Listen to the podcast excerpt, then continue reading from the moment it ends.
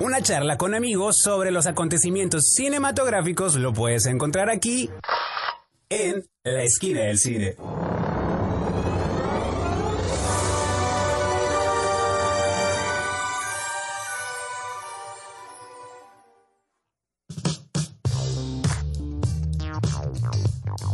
Hola, ¿qué tal? Yo soy Cuauhtémoc Ruelas. Y yo soy Miki Brijandes. Y esto es Esquina del Cine desde las instalaciones de la Universidad Iberoamericana en Playas de Tijuana por Ibero TJ Radio, el estudio C, por cierto.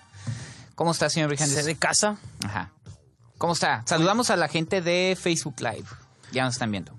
Un saludo a todos los que nos están sintonizando, tanto en video en vivo por Ajá. Facebook o a través de las ondas aéreas. Cada día son ondas cibernéticas, ¿no? Pero, Sí. Pues, así es, una semana más para hablar de estrenos, televisión, series, taquilla. Que hubo muchos estrenos, pero también hubo muchos estrenos en cartelera. que no vimos ex- ninguno. Extrañamente nomás vimos dos. Como tres latinos, tres mexicanos. Pero bueno, también hubo muchos estrenos eh, de series en streaming en todas las plataformas, incluso en algunas que se acaban de estrenar. Así les voy a hablar un poquito de misterioso experimento llamado Apple TV. Ajá. Bueno, Apple TV Plus. Ah, sí, pero Ajá. todo Porque el Apple. TV ya estaba. No, si hoy es Plus hoy en día, no Disney Plus. Ajá. Que ya viene Disney Plus en Estados Unidos, aquí no va a llegar porque Sí. tercer mundo, pero Ajá, hasta 2020 allá sale el 7 de noviembre. con The Mandalorian, ¿no? que vamos a estarlo consiguiendo ese material para platicarles aquí. Hay modos, hay modos. Platícanos un tema donde pueden. Sí, eh, ahorita que estabas diciendo de las ondas gercianas, no, la estación oficial es www.iberotj.fm. Nos pueden escuchar por la plataforma de radio.net, también en la plataforma de Streama. Y como ya lo mencioné, ingresen a la página de Facebook eh, Ibero, Ibero TJ Radio, donde nos pueden estar escuchando, bueno, escuchando y viendo en vivo. En Instagram es Ibero TJ Radio y en Twitter es Ibero TJ Oficial. A nosotros en Instagram, Facebook y Twitter en Esquina del Cine. Y también los invitamos a que ingresen a la página www.esquinadelcine.com. Así entonces vamos a nuestra primera pausa del programa, Cuauhtémoc, y regresando comenzamos con la taquilla. Pues después de este corte musical, señor Brijande, ya estamos de regreso en Esquina del Cine eh, para dar inicio en este nuevo episodio. ¿Qué número de episodios somos ya? 76. 276. 277 en, Ajá. en nuestra continuidad original, Ajá. 76 aquí en Ibero. Ah, Entonces, 76 sí, programas. estamos a 30 y qué. ¿Soy malo para las matemáticas? Ajá. No, para llegar a las 100. 24 Ajá, para llegar a los... a los 100, ¿no? Hay que estudiar en la Universidad Iberoamericana para que no nos ocurra esto. Así es. Que no enseñan matemáticas ya en la universidad, ¿no? ¿O sí? Pues estadística, ¿no? Ingeniería, no sabes. estadística sí entra. Bueno, yo vi matemáticas cuando estaba en comunicación. Me engañaron porque yo entré a esa porque dije, no voy a tener matemáticas, nada de números. A mí me pasó lo mismo en mi carrera. Y toma la que me ¿Por enseñaron. qué? ¿Qué tiene que ver esto? Pero estaba en la facultad de economía. No tenía que ver la carrera con la economía, pero Ah, pero va. era para que se acordaran que estaban en la facultad de economía. Me- ahora sí que esto va a demostrar nuestra edad, pero digo, ¿qué sabe? O sea, ¿cómo- no, en nuestros tiempos no teníamos celulares para estar así No, teniendo con calculadora a la mano. No, había calculadoras, pero Calculadora científica le había, había abacos, ¿no? Pero Sí. No, la calculadora científica. sí, sí, con un montón de letras jeroglíficas Ajá, que nunca que- usamos. y que el fórmulas seno que y el coseno y que no sé qué tanto. Pero bueno, Ni digas, porque fui muy malo en matemáticas. también, En nos matemáticas, estamos- sí. nos estamos quemando aquí, pero... Sí, sí, sí. Me retrasé un año en la universidad. ¡Uh! Pero seguimos hablando, yo, yo como dos, ¿no? Pero seguimos hablando de números. Sí. Ahora vamos a hablar de un top 10. Top 10 de taquilla según Canacine. Esos números sí podemos en leerlos, México. ¿no? Esos son en millones de pesos. Así es. Que no representa nada porque las movies quieren dólares Ajá. o yen, ¿no? Las movies norteamericanas. Pero Quieren yen. que hay de un tiempo para acá que hay películas mexicanas. Si es la moneda en China el yen, no, ¿verdad? estoy inventando. No, es en- Japón, ¿verdad? En Cap- mm, No sé, ya ves. Aquí nos estamos Según desenmascarando. yo, China. Sí, sí, pues no sé. Ajá. El que es como la Y y dos palitos, Sí. Son pokedólares, ok. Mejor, ¿no? Así lo dejamos. En número 10, Proyecto Géminis. Ajá. Ya va de salida, aguantó tres semanas. Así es. Pero- Todo el, el. ¿Cómo? Todos los petardos de gringos en México son triunfos. Eso es lo malo porque vemos aquí, cuando vemos la taquilla mexicana decimos, ah, les fue bien a las movies, pero cuando las comparamos con la taquilla mundial nos damos No, cuenta que luego no es cierto, ¿no? Así Como es. hasta que lleguemos al primer lugar van a decir, ah, pues está bien, Ajá. pero No. luego van a descubrir que no vamos a tanto. tocar ese tema. Eh, rápidamente, número 9, Downton Abbey. Ajá. Eso, eso es para fans, ¿no? O sea, Una, yo no creí que se fuera a estrenar en México, porque pues, aquí no hay muchos fans en México. es como una novela inglesa, ¿no? Ajá, muchísimos. De hecho, creo que hay. un- Javier Espinosa fue a verla y Ah, su sí. review en Letterboxd. Ah, ok. Creo que le gustó mucho, pero pues sí le creo que le gusta la serie. no, para mí siempre es como una novela británica, pues, Sí, pero sí. pues, con, con varo y, mejores. se me hace raro porque películas como la de Deadwood y ¿Sabes, cosas ¿Sabes así. que ese concepto de telenovela yo creo que lo utilizamos mal porque las telenovelas mexicanas Sí, como terminaron algo, siendo ridículas? algo peyorativo aquí, pero Ajá, pero... bien escritas, incluso hay telenovelas mexicanas muy buenas, pero bueno. pues hay muchas series que yo veo que no están tan lejos de parecer novelas, pero nomás porque son de capas y de... Sí, sí, sí, Batwoman y Exacto. Flash y todo. Número 8, Los Rodríguez y El Más Allá. Yo creo, señor Brijandes, Que que no la viste, ni yo tampoco. escogimos mal la película familiar de la semana. Ni tú No. ni yo la vimos. He escuchado comentarios muy buenos de la película. Pues Javier Espinosa le puso media estrella, creo, en Ah, Letterboxd. Y puso que pues para ver estas cosas mejor se quedaba en casa o algo así. Chin. Bueno, entonces... Y pues, no sé. Yo no me arrepiento de la que vimos, que vamos a comentar más adelante. Sí, pero no, yo tampoco, pero me llamó la atención. Es que luego... eh, la No, yo cuando vi que duraba dos horas fue cuando dije, no, mejor no la veo. ¿La de los Rodríguez? Sí, porque Ah, para ese tipo de comedias, Sí, para que no. dure 116 minutos, y dije, no, no. Que es ahí extraño, es Paco Arango, es, es un director mexicano radicado en España y él menciona que para poder estrenar en México puso a Mariana Treviño Marchaparro, a pesar de que el resto de los actores son españoles. Pues ¿no? hasta francesa, Geraldine Chaplin y cosas así. Es gringa, francesa, española. Pues la nieta de Charlie No, Chaplin. la hija, la hija. hija. Ah, sí, la hija es una Chaplin, ¿no? Sí, sí, sí. Que es, no sé qué parentesco tenga con ella. La hija es Geraldine Chaplin, es hija de Charles Chaplin. Ajá, por eso. Pero es que hay una tercera generación que salió Ah, en sí, Game of no Thrones que se llama. Una Chaplin. Ah, esa es la nieta. que creo que es la nieta. Pero estaba confundiendo a mis. Chaplins. Eh, número 7, Estafadoras de Wall Street. Bien, me gusta que se Se mantenga ahí en mantuvo ahí una segunda semana. Ajá. Otra que se mantuvo ahí, Zombieland, Tiro de Gracia. No le fue tan bien, ¿eh? Pues- no, la verdad no. Pues es que, está difícil la competencia en los primeros lugares. Sí, sí, pero... Y ahorita que entremos al tema de secuelas innecesarias o poco esperadas, pues este entra en esa, en esa categoría, ¿no? Número 5, Guasón. Esa sigue embolsándose de dinero. Digo, Sí, llenándose los las bolsas de dinero, quise decir, perdón. Joker sigue robando ahí sus bolsas Sí, de dinero, me- ¿no? eh, Me, me trambuluqué aquí. Eh, de Warner Brothers está un mes aquí, de, estre- de que se estrenó, tiene cuatro semanas y pues sigue yendo bien, a nivel mundial está yendo bien, va a cruzar ya la, creo que los el billón de dólares Sí. y pues que no se esperan, no se esperaban No, de ese aparte tipo que de la movie, ¿no? inversión ¿no? fue, a pesar de que es una adaptación de un cómic eh, mainstream de DC, de un personaje, o sea, Sí, sí. para ser espe- específicos, la inversión de dinero no es la misma a las otras eh, blockbusters que estamos acostumbrados a ver, ¿no? Ok, el número 4, Día de Muertos. Eh, interesante, Se les- interesante. La vamos a comentar adelante. También Así ese es. fenómeno de taquilla. Y ya súper rápido porque el tiempo Sí. nos come. Número 3, Los Locos Adam, segunda semana. Esa caricatura ahí de género. Número 2, Maléfica, Dueña del Mal.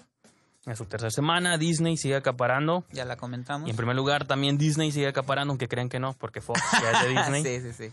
Terminator, Destino Oculto Ajá. de, de Fox, pero pues ya es un ala ahí. Así es. Ya cuando salga en DVD, Disney. Así es. Así que pues vamos que a una pequeñísima pausa, Cuauhtémoc, y regresando comenzamos con nuestras primeras críticas.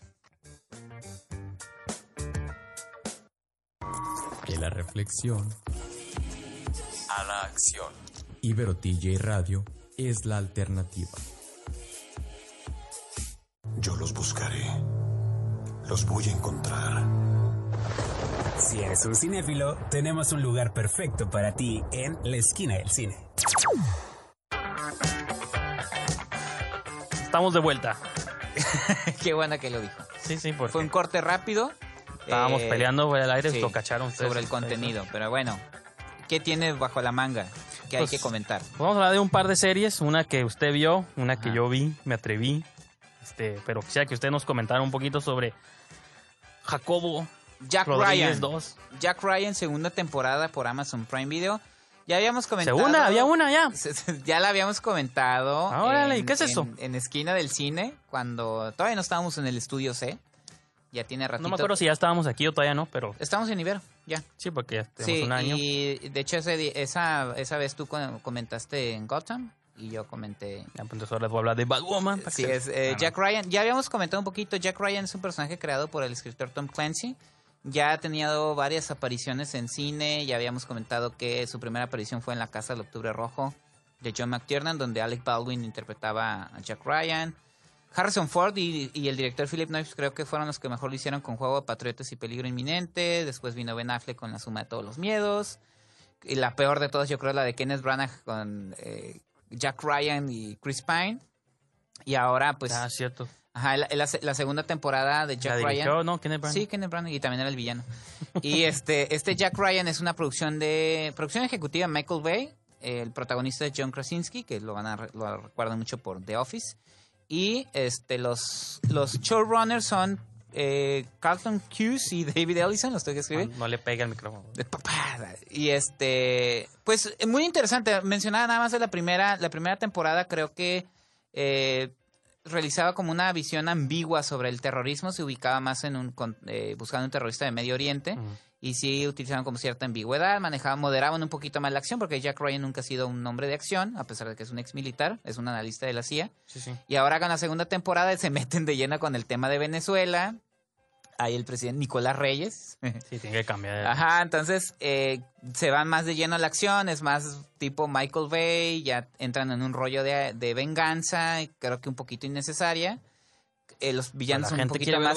La, la- la serie es un poquito más caricaturesca entre los- lo, lo de los villanos, pero es una gran serie de acción. Los personajes creo que ya están bien establecidos, los principales, sobre todo John Krasinski como Jack Ryan. Y se ve que tienen dinero para aventar para arriba. La serie es una... Parece una película. Es producida película. 100% por Amazon, ¿no? Es Amazon y Paramount Television. Ah, sí. Es una Pero coproducción. es, es exclusiva, pues, sí, de es Amazon, exclusiva ¿no? en la plataforma de Amazon Prime. Entonces, si les gustan las series de acción, yo creo que sí, denle una oportunidad. La segunda temporada está, está divertida, aunque Ya la- es- yo las considero menor que la primera. Así es. Como todo, lo que pasa es que si las secuelas siempre son malas. Así es. Pero bueno. Pues una serie que falta ver cómo va a estar para la segunda temporada porque Ajá. apenas estrenaron. Resulta, resulta, Ceci, que, Resulta y resalta. que el primero de noviembre estrenó Apple su plataforma en línea llamada Apple TV Plus. Ya tenían ellos un sistema llamado Apple TV, que es como para ver su televisión en línea, como Roku y Google Sí. y todas esas cosas, esos sistemas que sirven como para ver televisión. Pero lanzaron su aplicación, su plataforma, como pronto va a ser Disney Plus, como es Amazon Prime, como es Netflix, que es la, o casi la original o la más famosa. Pues ahora resulta que Apple también tiene sus series exclusivas. Lanzaron unas con Steve Carell, con Jennifer Aniston, con Jason Momoa. Entre dramas, serios. Trajeron buenos actores. Creo que traen una serie próximamente de Steven Spielberg, la de Amazing Stories. Creo que las van a, la están rehaciendo o la van a rehacer para esta plataforma. Y una que estrenaron más en la vena cómica se llama Dickinson, que si les suena el nombre, pues es el apellido de Emily Dick. Bueno, hay muchas personas que se llaman Dickinson, quiero creer en el mundo, Bruce pero... Dickinson, vocalista de Iron Maiden. Exactamente, pero está inspirada más que nada en la vida. Es un- una historia revisionista sobre la vida de la escritora o la poetisa Emily Dickinson, que si una vez que indagan como en su historia o en su o si leen su biografía es un este es un poco trágica su situación porque la mayoría de sus poemas fueron publicados después de su fallecimiento. Encontraron un baúl con todos sus textos y sus poemas, tanto su hermana y su mejor amiga, como un montón de personas hicieron posible que se publicaran todo. Entonces ella en vida nunca realmente vio como el fruto de su trabajo. Entonces, este sitcom, que es una comedia de situación, por así decirlo, son episodios cortitos como de 22 minutos, que es lo que duran usualmente las comedias, pues exploran como una versión revisionista, anacrónica, con música de hip hop, es como, es una especie de sátira progresiva, le llamo yo, porque Como se la película que hizo Co- Sofía Coppola de... Ándale como Sí. este, la de María Antonieta Ajá. Porque se está burlando mucho como de la situación de las mujeres en su tiempo, que tenían que casarse desde los 18 años, bueno, más jóvenes incluso, súper jóvenes, las casaban con hombres, pues las como que estaba ya como casi predestinado, como, ah, el hijo de tal familia se va a casar con mi hija y se va a dedicar nomás al hogar y como que quiere ser escritora y artista, eso está reservado nomás para los hombres. De hecho, la película de Colette con Chris, eh, Keira Knightley explora un poquito esto. Pues cualquier película de los 1800 Sí, sí, sí. Explora como el dilema que tenían como las mujeres cuando querían dedicarse a cualquier otra cosa que no fuera el hogar. Y lo que de este sitcom es que lo maneja todo como broma, se burla, pues, y, y se está chistoso porque cada episodio le quieren presentar a un hombre nuevo, pues, para que se case y ella, pues, no quiere, pues, entonces cosas así. Entonces, todo lo maneja como con humor, con sarcasmo. La protagonista es Hailey Steinfeld, ella la hace de Emily Dickinson. Está, obviamente la historia no lo plantea como oficial, pero por ahí ya dicen que ella tenía un amor platónico con su cuñada, pues la esposa de su hermano. Ujú. Y la serie lo maneja como que tiene una relación escondidas. Entonces, Ok.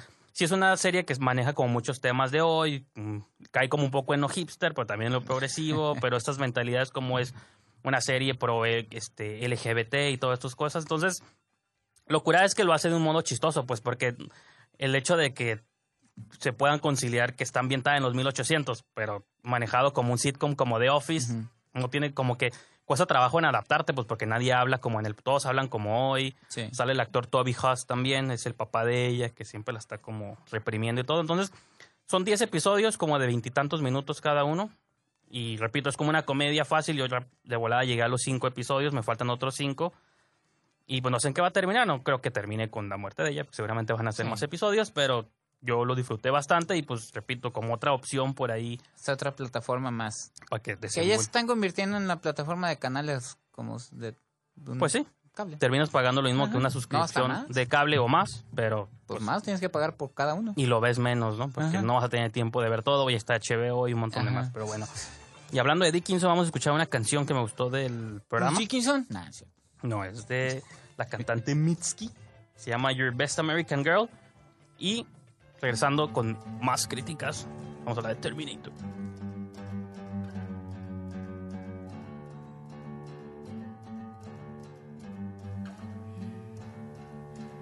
If I I'd be your little spoon and kiss your fingers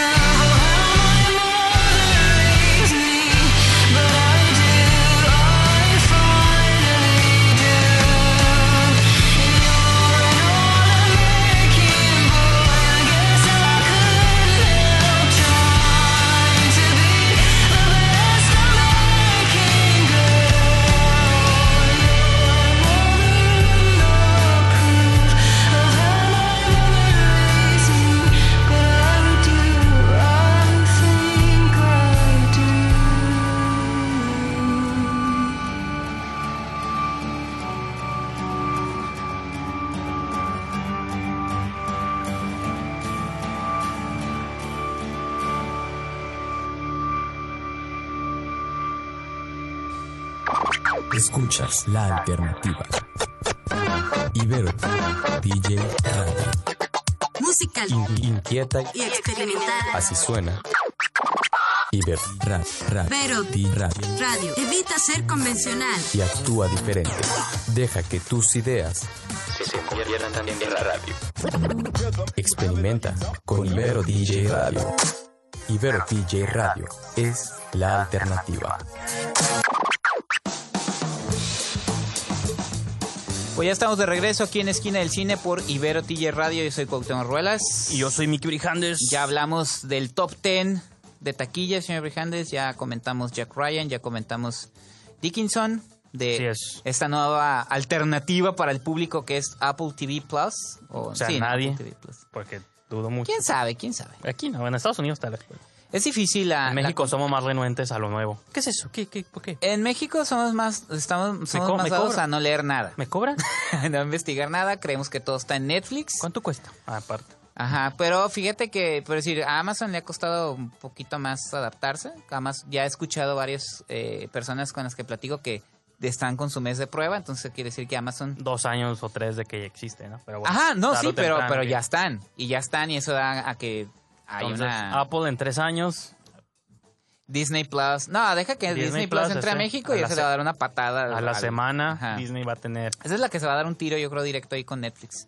Y Amazon va a estar ahí como referee. Pues sí, la ventaja de Cuando Amazon te es que... de los dos, te vas a Amazon. Pues sí. Y tiene buenas series, la de La Sí. Purga, que no he comentado Amazon, aquí. pues, The Purge. Jack Ryan es Jack una buena Ryan. serie. The Good Omens es una gran serie. Cierto. The Boys es una gran serie. Creo que lanza Cierto, cierto. menos proyectos, pero más, más trabajados. Mi que- favorito sigue siendo. HBO, son Ajá. series para adultos. Sí, pero HBO, acuérdate que HBO no es, esto no es televisión, esto es. HBO. por su propia experiencia. y pues digo, hablando de Disney, Ajá. resulta que Terminator, que Sarah Connor ya es princesa Disney también. Así es. Y Grace, Mackenzie Davis Grace, Grace. también es Ajá. princesa Disney. Hablemos de la séptima reiteración de Terminator. Sexta en película, sexta pero la séptima con- si contamos Sarah Connor Chronicles. Bueno, entonces... Reiteración, séptima reiteración. Y octava si Sí, contamos, cómics, ¿no? si contamos el, el- el cortometraje en 3D Ah, pero- de Uni- No, y hubo Universal cómics también, ¿no? De. Terminator contra Alien, ¿no? Terminator contra Sí. Freddy Krueger o algo así. No, era Terminator contra Robocop. Ah, ok. Así como Alien era contra Depredador, era Sí, sí. Terminator contra Robocop. Pues sí, Terminator Dark Fate o Destino Oscuro, aquí en México. No, Dark Fate, ¿le dejaron? no, Destino Oculto. Ah, oculto. Ah, perdón. Ok. yo, también me quedé como que... Pues yo no vi nada de oculto en ese destino. Ajá, yo- yo- no, pero sí existe, no sé si es en, Espa- en España, creo que es Destino Oscuro. Destino Oscuro. Ajá, y en Latinoamérica le dejaron Destino Oculto. No tiene mucho sentido, como no tiene sentido. No, ni original Dark Fate no tiene nada de... O sea, ¿qué fue eso Dark Fate? Porque la chica es morenita, porque ah, Ah, es mexicana, ¿no? Bueno, resulta que es la, bueno, es la sexta película, Ajá. pero igual que haciendo la misma jugada de Halloween, ujú, la nueva más reciente Halloween, elimina por completo todas las del medio ujú, y es una continu- y continúa a partir de T2. sí. que esa ya era la secuela juicio de, final. Ajá, de Judgment Day del 92, 93, me 91. parece, 91. La original es del 84, ujú. que las dos primeras dos fueron hechas por James Cameron, luego él no sé qué broncas legales se metió que se dio la... la bronca legal fue eh, Orion con Carolco. Orion era la que producía, que produjo la primera, Carolco era la que distribuía. sí. Y se metieron en un, pues, fraca- pues, pues, quebraron. Quebraron las dos, entonces Bueno, volaron los derechos, derechos las propiedades. cayeron por allá, luego hicieron Rise of the Machines, Rise of the Machine luego eh, Salvation, y, la Genesis que es Sarah Chronicles, luego llegó Genesis. Ajá. y ahora regresaron, que la idea era otra vez, según regresaba, Que se supone que Cameron recuperó los derechos de sus personajes que a fin de cuentas son creados por Ellis, por él y por Galen eh. Hurd. Los recuperan y la idea, la verdad, sí necesitaba como una refrescada la saga. Entonces llega James Cameron con esta onda de rebotear todo. adopta al niño Tim Miller, Al niño de 52 años, Tim Miller, eh, director de Deadpool, eh, para hacer esta este relanzamiento, bueno, esta continuación directa Sí. de Terminator, eh, el juicio final, donde precisamente Sarah Connor está de regreso, porque en la, en la continuación, en Terminator 3, Sarah Connor está muerta, ¿no? Había Sí. fallecido. y salió otra vez Furlong, bueno, no era Furlong, era el personaje de John Connor, pero era Nick Stahl, ¿no? ¿Te Nick? Stahl era John Connor, luego después fue Christian Bale y Ah, así, sí, así, sí. así. Luego Jason Clarke. Pues bueno, y como para, así que para hacer Está revueltoso en el show, pero... Sí, sí. Así que para hacer la historia corta, pues esta, como dices tú, continúa después de Jud- Judgment Day. Digo, ligeramente es spoiler, pero cuando esta película comienza, pues se tiene que explicar que resulta que sí se canceló el día del juicio, pero surgió otra legión ahí de, de robots. Sí, cambiaron... eh, Nomás cambiaron de nombre, pero es la misma cosa, pues. ¿no? Sí, cambiaron la- las. Ajá. Sigue habiendo una resistencia, sigue habiendo una inteligencia artificial, Un mundo posapocalíptico. y ahora la diferencia es que la elegida o el que tienen que rescatar ya no es John Connor, ni es ni el hijo de Sarah Connor, es este Danny, Danny Ram- Reyes, Danny Danny Reyes. Ramos. ¿Es Ramos o Reyes? No, No, me acuerdo. Danny Ramos. La actriz se llama Dani- Natalia Reyes. Pero... Sí, por eso me confundí con el nombre de ella. No, es Dani y, Ramos. lo- y pues la película está situada en su que 80% en México, eso es lo que está curioso. En México, Sí, en un México. que realmente es Madrid. Sí, entonces, pues es, se supone que ella vive aquí con su hermano Diego Boneta. Y Luis Miguel. se repite un poco lo que ya había pasado en Terminator 2. Llega un Terminator del futuro, quiere matar a la chica, pero hay otro Terminator que entra para protegerla, que es el Grace de Mackenzie Davis. Bueno, que no es Terminator, ella no, es, ella es una cyborg en el término como mejorada, pues, ¿no? que William- el escritor William Gibson daba en sus novelas. Sí. Son seres humanos, seres humanos mejorados. Aumentados, ajá, mejorados, Ajá. aumentados. Y pues de ahí se empieza una especie de road movie, repito, muy similar a la segunda parte, con elementos de la primera. Es casi como un mashup ahí de las ideas de la 1, de la 2, y ideas entre comillas nuevas. Regresa Arnold, todo eso, y pues no sé, Cautemo, ¿qué nos quieras Y comentar? explican un poco también el destino de John Connor, ¿no? Ah, sí, también. Porque no lo dejan de lado. No, sí. Aquí la cosa es, digo, Terminator es y será probablemente una de las películas eh, de ciencia ficción y acción más icónicas. Para mí, digo, yo sé que tú te gusta más la 1. A mí también la me gusta uno me mucho gusta la 1, mucho, sobre todo la- porque tiene un pie en el género y para mí eso Ajá. es lo... pero la- creo yo que la 2... Pero estoy de acuerdo que la 2 es La un 2 es una obra maestra del cine en, de el, acción. en el ya en el sentido de la expresión, o sea, totalmente eh, tanto en acción, tanto en secuencias, marcó un antes y un después en los efectos digitales. Creo que James Cameron ahí sí se voló la barda con la creación de estos Terminators nuevos del T. Sí, eh, incluso el T-1000. efecto todavía se ve curado, el Ah. del mercurio y todo. Entonces, partiendo de ahí, y yo considerando que también originalmente, aunque hay un final, hay un final borrado, o sea, un final ahí guardado Ah, de sí, sí. Terminator 2 donde pasa otra cosa, la película o la saga ya había terminado. O sea, James Cameron ya había cerrado la saga. De hecho, él decidió quitar ese final y a darnos el final que se vio originalmente en cine. Entonces, que se mete a la lava, se consume al... Ajá, y creo que ahí es, aunque a mí me gustó Dark Fate, yo creo que es el, el primer el primer paso que tenemos que tomar y entender de que es insuperable la 2. Nunca, así baje Dios mismo a dirigirla, Sí. no la va a superar, pero Sí, vamos a una pequeña Sí. pausa y seguimos hablando de Terminator Dark Fate. Ibero TJ Radio. Sonidos en común. Para una nueva conversación.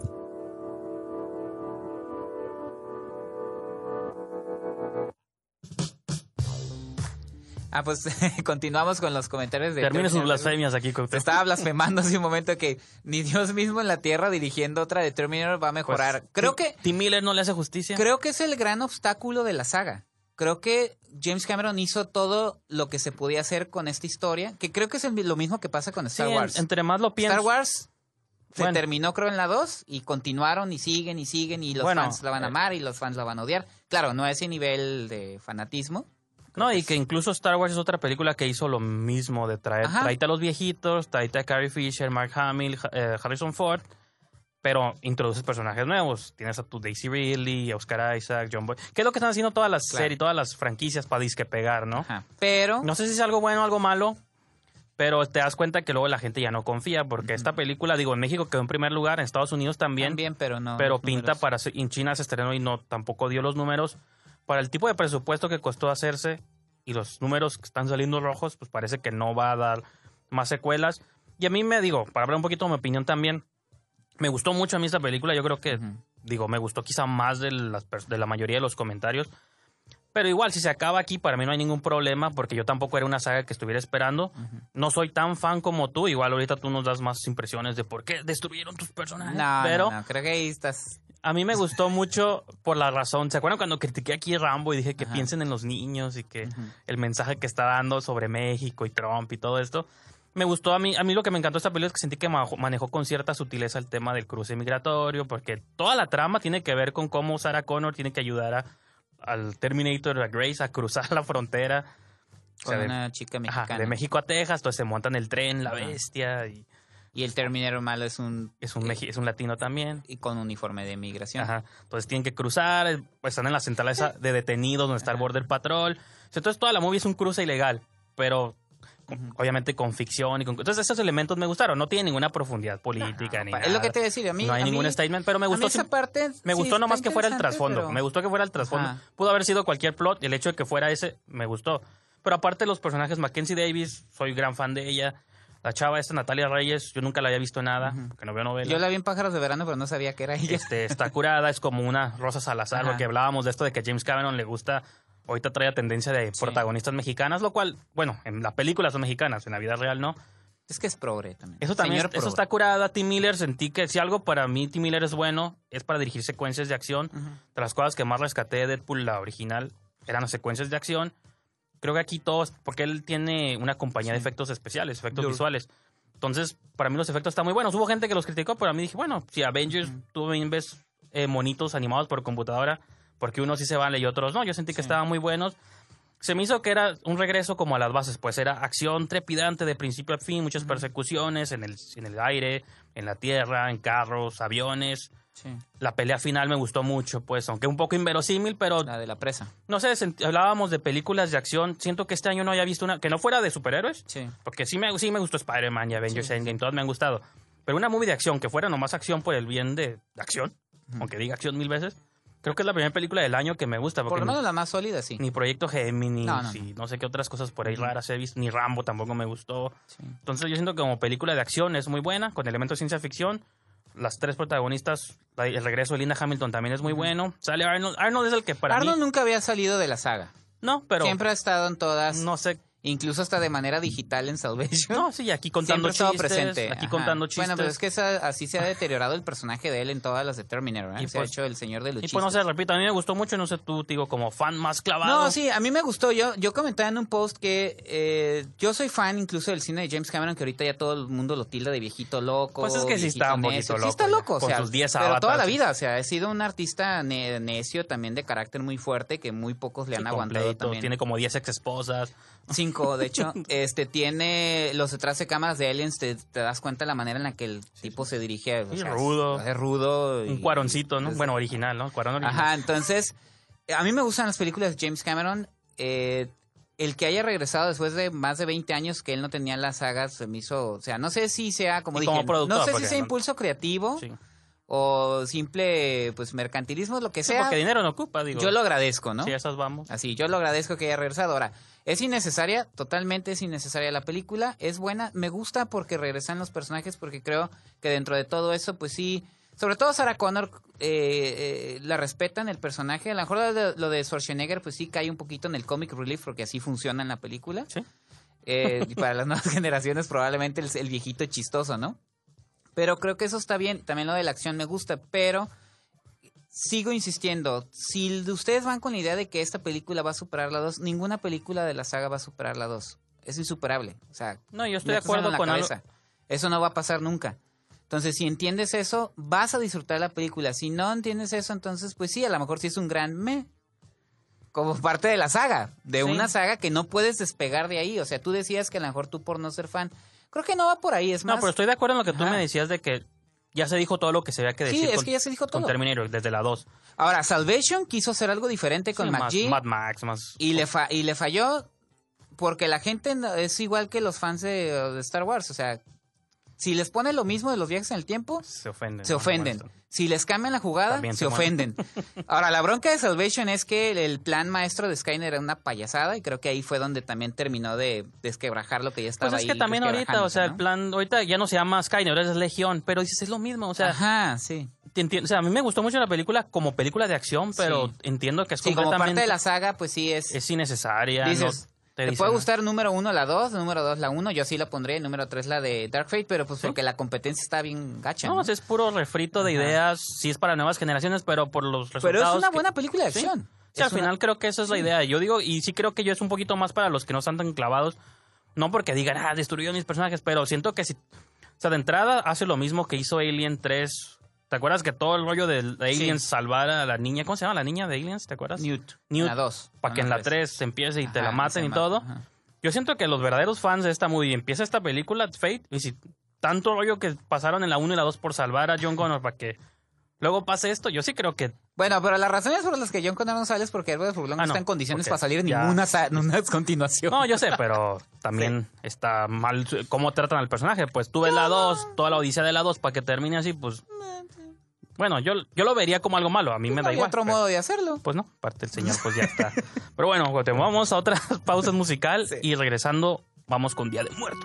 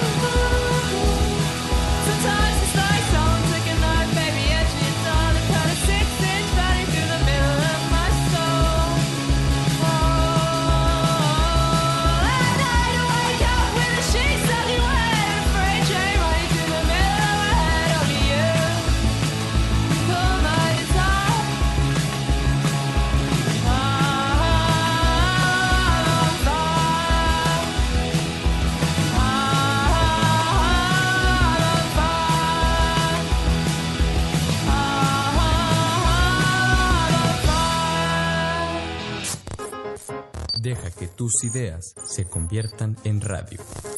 Experimenta con Ibero DJ.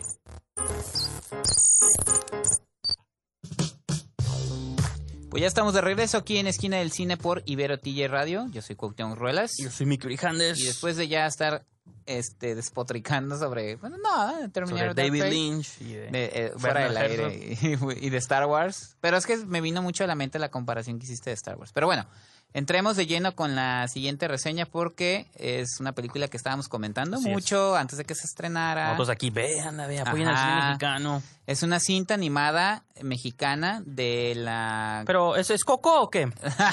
no, es, ¿Coco es, día de, es día de es Día de Muertos, pero por ahí, por ahí escuchamos. Día de Muertos, eh, la, el estudio se llama Metacube. ¿El libro un de la vida o qué? Es un estudio, ese es Jorge R. Gutiérrez. Es un estudio de Guadalajara. Y este año, precisamente, Javier Espinosa, cuando estuvo en el Festival de Guadalajara, presentaron, eh, por así decir, un borrador de la Sí, como película. un corte. Un corte, No le faltaba, ajá, le faltaba trabajo. eh, Y en eh, inglés, creo, también. Y en inglés, que una cuestión de mercado, porque los- Capaz que estaría mejor en inglés. No creo. ¿Quién? No, no sé, Pues hay no sé. muchos- es que, hay es- muchos es que ni chistes. ese es el problema. Hay muchos chistes que yo dije, estos chistes de memes que se ve que los señores que le hicieron, que está de moda, chavos, ¿sabes? Sí, pues hasta, hasta del, cap- del Teniente Harina, ¿no? que Ah, está sí, tan viral ¿En ahorita. serio?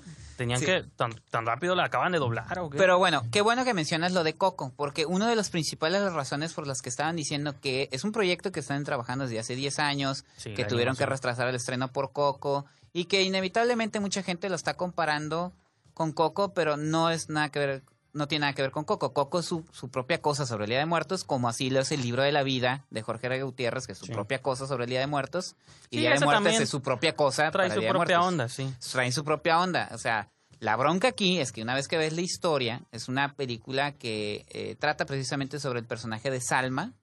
Hayek. Ya le hacen homenaje a Salma, ¿no? Es- Lo que no sí es que los- el diseño del personaje sí está muy white chicans, eso es lo único que no me gustó. Bueno, sí. Eso fue Porque algo que a le diferencia de mucho. Coco es que mínimo los hicieron Sí. morenitos a los bonitos, ¿no? Bueno, el, el de Aquí Salma. todos de ojos de color, pues también Pedro y Jorge, yo los vi. Pues sí, sí, yo sé que son, yo sé que son guiños. Sí, sí, yo sé que son guiños a Pedro Infante y Jorge Negrete, Negrete. pero Entonces la historia va sus sobre esta actitudes niña. estaban muy de mi rey, no me está, está súper enredada la historia porque la historia está ni hay una historia previa que creo que fue lo que más me gustó de la película al principio donde narran esta leyenda donde un Sí, un hombre que un hechicero venció la muerte. Ajá, desafió la muerte y la muerte no encontraba el pueblo y pues todos se hacían viejos, no se podía morir. Esa parte está muy padre, pero cuando ya nos concentramos en la historia de Salma, que es una niña que no conoce a sus papás Y y que cada toda la película ajá, en y que quererlos ca- conocer. insiste en encontrarlos y que cada 12 de noviembre no eh, eh, intenta hacer algo nuevo para verlos, pues la lleva hacia una aventura para encontrarlos Al en inframundo, de- ¿no? Al inframundo en compañía de Pedro y Jorge. Ahora, la bronca de esta película no es ni siquiera la animación, o sea, sí, los diseños tal vez, White También- Chicken, también. está mal. Ah, bueno, sí, Está no, pero es lo de menos. O sea, todas es las lo de películas. menos, ni siquiera la comparación de, ay, Coco lo hizo mejor. No, no, no. Para mí son los diálogos y el guion. Es el guion, es la historia, es la narrativa. Está, es un desastre total la película. Es, es, es lo que más me molesta, lo que más me molesta del, del, del cine familiar, entre comillas, que siempre, siempre justifiquen esto. Es que es para niños. Es que es para niños. No, y lo malo es que en la sala que yo entré, yo la vi sábado en la tarde y había un montón de niños y todos Sí. estaban riendo. Yo único que estaba frustrado con la cabeza entre los hombros porque dije, bueno, es que, que es un caso y eso no está chistoso, pero a lo mejor mi humor no es compatible con el de los niños. Porque que yo te voy a decir, ¿eh? Yo en la sala que estuve, una familia entera se salió a mitad de la A mí sí me tocaron. Primero se estaban riendo También- y después ya estaban... claro, tú la viste en Chapultepec, que pues puro humor fino. Yo la vi en Pacífico, donde la gente sí entiende, sí entendemos el humor mexicano. Y los comentarios en general que se están haciendo sobre la película es que la, la- o sea, el público le respondió en taquilla, la están yendo a ver, se están decepcionando. Está Pero fíjate, ahí lo Ajá. malo es que sí la gente la quiere comparar fuerza con Coco y eso no sí. está suave. Yo a mí Coco no me gustó para nada y o sea, cuando me preguntas cuál te gustó más, pues ninguna la me gustó más que la otra. Hay ¿El libro de la elementos, vida? ¿El libro de la vida? pues yo creo que incluso el libro de la vida, yo creo que ¿La la, que me hace poco, gusta no? de la, no, la vi hace como cuatro o Ah. cinco años, casi cuando se salió o, Pensé aún- que la habéis visto hace poco. o años después de que salió, pero me recuerdo las tres es que digo parten como de estas leyendas del Día de Muertos que se puede prestar por un montón de cosas siento que esta movie también quiso tomar cosas de la leyenda, lo llevó como por lados más de magos y hechiceros. Extrañamente yo sent- pero lo que no me gustó fue cuando la movie se divide como en dos tramas. Está la trama de Jorge y Pedro y peleando con calaveritas en bares y eso. Esa historia me irritó tanto y los personajes ellos dos me enfadaron tanto. Digo, no digo el trabajo de voces, pero No, su trabajo de voces es de Memo Ponte, que también los- para Disney, de Alan Estrada, ex Magneto. pero y- esa historia, te digo, los, Fernanda Castillo. o sea, los chistes baratos, no sé, esos dos personajes me irritaron mucho. A mí Sí. la historia que me había- que me gustaba gustando más era la de Salma con Morled y como que él era el villano y que que también modo está súper enredada y Pues sí, pero ¿eh? sentí que cuando la, la movie se tomó en serio o quería ser como más Harry Potter melodramática, Bueno, dije, sí. ok, eso sí lo estoy comprando, pero no me gustó que el otro forzaran chistes de calaveritas que se tropiezan. Ah, no, esos de las como calaveritas, Minions, yo, neta. chistes de tienen- flatulencias. Esas que digo, ¿por lo tienen qué? haciendo desde las leyendas. Yo, Sí. ¿Por qué? ¿Por qué tienen Porque que forzar para los las juguetes, cosas a eso? juguetes para los niños. Pues ni siquiera están suaves. Ah, no, pues no. Y, Y luego- hacen lo mismo, pareciera que son personajes sacados de las leyendas. A mí las- se me hizo como que dije, los ¿tiene un enlace ahí o qué? Calaveras como vaselina, que con chaquetas de Ah, bueno. universidades, que no existe eso en México, pero no sé por qué estaban aquí en México. Eso Esos es por cuestión de mercado, dicen. Ahora, a mí lo que me molesta mucho es también este victimismo de los productores de que por culpa de Coco, por culpa de Coco. No, es su Pues- trabajo está feo.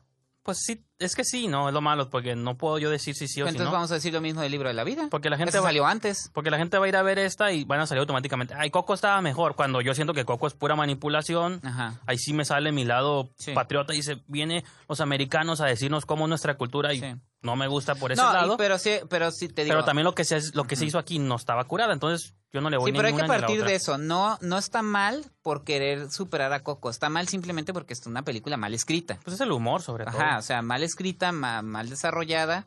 Siempre caen en los mismos vicios de considerar que eso es lo que le va a gustar a los niños y terminan, o sea, traicionando el mismo proyecto. No, y a lo mejor, como tú, la hacen para niños, pero sin pensar en el público adulto, que para bien o para mal, Disney trata de complacer siempre a las dos Sí. partes. Te complace niño, pero también te complace adulto. Y ahí trata como de Sí, sí, sí. dividirse, ¿no? Y Sí, sí. pues, una oportunidad fallida para la animación mexicana, lamentablemente. Se han hecho cosas muy buenas en animación. Digo, Ana y Bruno fue una película menospreciada. Que de esa no la vi hasta la fecha, fíjate. pero- Está en Amazon Prime si la quieren ver. eh, tiene otro giro, pero sí se, o sea, tampoco se claven en eso de que la animación en México no sirve. Sí sirve. Esto no, pero sí hay No, otras que cosas que, han funcionado Es muy que cuando dices que una animación no sirve, no nomás la de México, la de cualquier parte Sí, del mundo va a palidecer con la de Norteamérica, pero Ajá. eso, pues ni modo, o sea, no, te- no existe el dinero en el mundo para competir con Pixar y esas compañías, pero... Por eso tienen que escribir mejor las historias. no, y ajá, mejores historias y midan cada animación Sí. según su país y según el nivel en el que está cada industria, pues, pero... Claro. Ana y Bruno compensa su animación con una buena historia. Pero ahí viene una película de huevos 2020, así que... Fíjate que eso se defiende, ¿eh? sí, Y pues, leyendas también, perdón. Leyendas. esas son 2D, ¿no? Sí, Bueno, y son sí, muy buenas. Sobre todo la de la leyenda del chupacabras. Perdón. Ok, pues bueno, vamos a, una, a nuestra última pausa, Gotemo, y seguimos con Skins.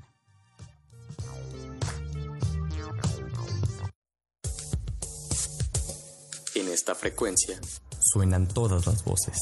Ibero DJ Radio es la alternativa.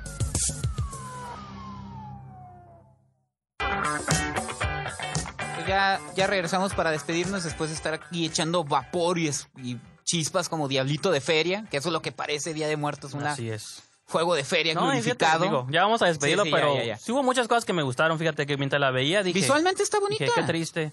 Visualmente está me bien. estaba gustando ciertas cosas, pero otras no. Sí, Metacube hizo un buen trabajo en animación. La- el, el inframundo se ve muy bien. Sí. La historia es lo que falla, totalmente. Pero bueno, ya no pateemos más el muerto. Día de muertos. este, ya dejémoslo en la lona. Eh, invitarlos a que ingresen a la estación oficial www.iberotj.fm, las eh, plataformas radio.net, perdón, Streama, y también que nos pueden ver en vivo, no nada más este programa, sino toda la programación de Ibero en la página de Facebook, Ibero TJ Radio. En Instagram es Ibero TJ Radio y en Twitter es Ibero TJ Oficial. A nosotros, eh, tanto en Instagram, en Facebook y en Twitter es Esquina del Cine. Y los invitamos a que ingresen a la revista esquinadelcine.com. Así es. La próxima semana que viene Doctor Sueño, Ah, que sí, es cierto. la secuela de Doctor Sleep de, de Del Shining, Shining. Ajá.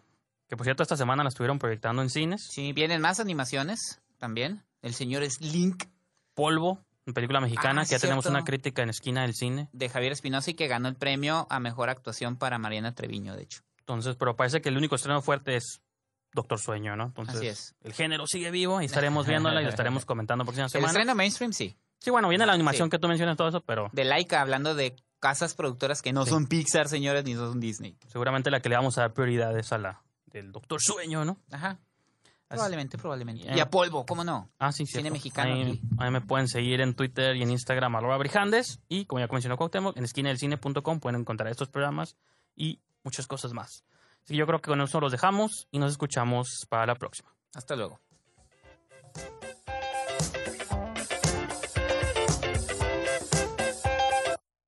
Corte y queda. Nos escuchamos en la próxima emisión aquí en la esquina del cine, solo por Ibero TJ. Y aprendes esto, Chenchito. Mientras cómanos, ámenos y bébanos, aunque no trabajenos. Ibero DJ Radio.